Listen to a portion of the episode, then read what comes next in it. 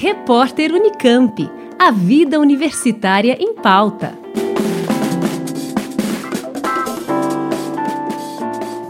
Com certeza você já ouviu falar em pedras na vesícula, mas você sabe do que se trata? Como perceber que algo não está bem? Que tipo de dor ela causa?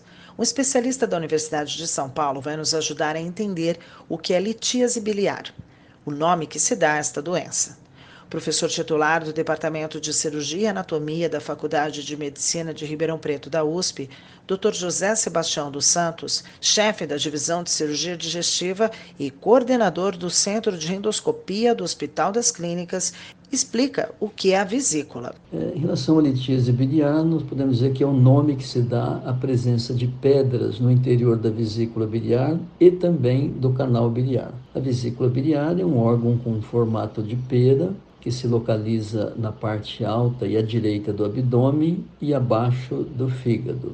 O canal biliar, ele transporta a bile que é produzida no fígado para a vesícula, onde ela vai ser armazenada e concentrada, e depois essa bile vai para o intestino para ajudar na digestão.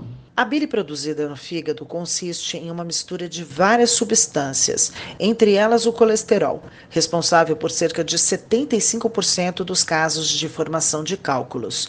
Muitos deles ficam depositados na vesícula e não causam sintomas, são assintomáticos. Outros podem ficar presos no duto biliar, impedindo o fluxo para o intestino. As pessoas podem até viver perfeitamente sem a vesícula, mas não sobrevivem se os dutos que fazem a ligação com os outros órgãos, como o fígado e o intestino, estiverem obstruídos. Nesse caso, pode levar à morte. A vesícula biliar é chamado um órgão acessório. Nós podemos viver normalmente sem ela. Por exemplo, existem mamíferos como o rato, o cavalo, que nem possuem a vesícula. Por outro lado, o canal biliar que comunica o fígado ao intestino, esse é vital, não dá para viver sem ele. Quando obstrui por pedra ou outras lesões, como tumores, há uma interrupção da passagem da bile para o intestino e aí a pessoa pode passar a ter prejuízo de funções vitais. O fígado pode perder a função. Então nós temos risco aí de é, complicações e morte. A obstrução provocada por essas pedras provoca cólicas fortíssimas que podem durar horas e normalmente ocorre após a alimentação. As pedras, quando se localizam na vesícula, podem provocar dor forte, que às vezes vai para as costas. E geralmente essa dor dura cerca de uma hora e, na maioria das vezes, acontece após a alimentação. Então, se a vesícula não se esvazia por causa dessa obstrução persistente pela pedra, a dor pode se manter por mais tempo e depois de 6 a 8 horas já aumenta o risco de ter infecção. Um ultrassom de abdômen ou uma ressonância são os exames indicados para localizar os cálculos. No aspecto visual, é possível ver um amarelamento do branco dos olhos, nas mucosas e na pele, e a urina fica escura, marrom como um refrigerante. As pedras na vesícula e do canal biliar podem ser identificadas pela ultrassonografia do abdômen. As pedras no canal biliar, elas são mais bem visualizadas pela ressonância magnética e exames mais invasivos realizados através de endoscopia ou então durante a cirurgia que empregam aí recursos de ultrassonografia e também injeção de contraste. Normalmente o cálculo biliar ocorre em adulto a partir dos 40 anos e quanto mais velho, maior a probabilidade de casos.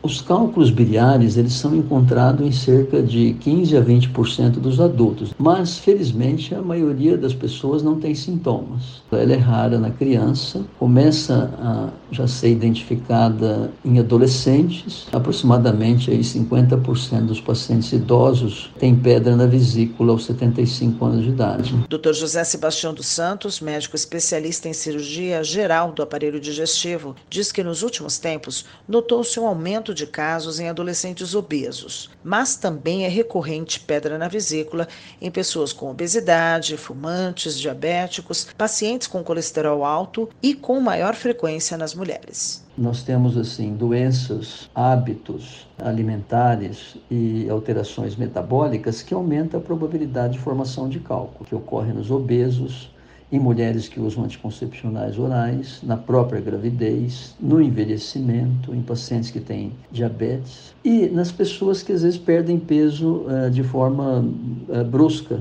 E, e, nós temos também doenças que provocam destruição de células vermelhas no sangue, uso de prótese de válvula cardíaca, a própria cirrose no fígado. Então, são doenças que, levam à precipitação de alguns componentes e à formação das pedras. Agora que você já sabe como essas pedrinhas aparecem, o ideal é evitar que isto aconteça. Por isso, algumas dicas são importantes, como ter uma alimentação saudável e natural, evitando frutas cítricas, tomate, cebola, alho, entre outros itens. Os alimentos industrializados também devem ficar fora de suas compras e procure fazer uma atividade física regular. O tratamento, infelizmente, é feito com cirurgia e retirada da vesícula. Em relação ao tratamento da litíase biliar, ele é feito mediante retirada da vesícula com as pedras. Então não adianta só tirar as pedras, também tem que tirar a vesícula, porque a vesícula também, em geral, é doente, não é só a bile que está dentro da vesícula. Geralmente nós fazemos por técnica minimamente invasiva, em geral são quatro furos no abdômen, que é o que nós chamamos de videolaparoscopia. Então se remove a vesícula, então faz-se operação de manhã, o paciente às vezes pode ir embora no mesmo dia, Após a retirada da vesícula, a bile passa a ir direto do fígado para o intestino, normalizando o fluxo em alguns meses. Dr. José Sebastião dos Santos alerta que o serviço público deve sempre facilitar o acesso a esse tipo de cirurgia, justamente por ter um índice elevado de óbito, em torno de 30%. Uma orientação muito importante que eu deixaria para os médicos, aqueles que gerenciam os sistemas de saúde e, sobretudo, os governos, é sempre manter o compromisso de criar condições para que todo paciente com litíase biliar que tenha sintoma consiga um acesso para o tratamento, que é a retirada da vesícula e das pedras do canal biliar. Essas operações, elas evitam complicações graves que às vezes custam muito aos doentes, às famílias, ao sistema de saúde e à própria sociedade. Ouvimos o professor titular do Departamento de Cirurgia e Anatomia da Faculdade de Medicina de Ribeirão Preto da USP, Dr. José Sebastião dos Santos, médico cirurgião e coordenador do Centro de Endoscopia do Hospital das Clínicas da Faculdade de Medicina de Ribeirão Preto da USP. Sandra Capomatto, Rádio USP. Repórter Unicamp. A vida universitária em pauta.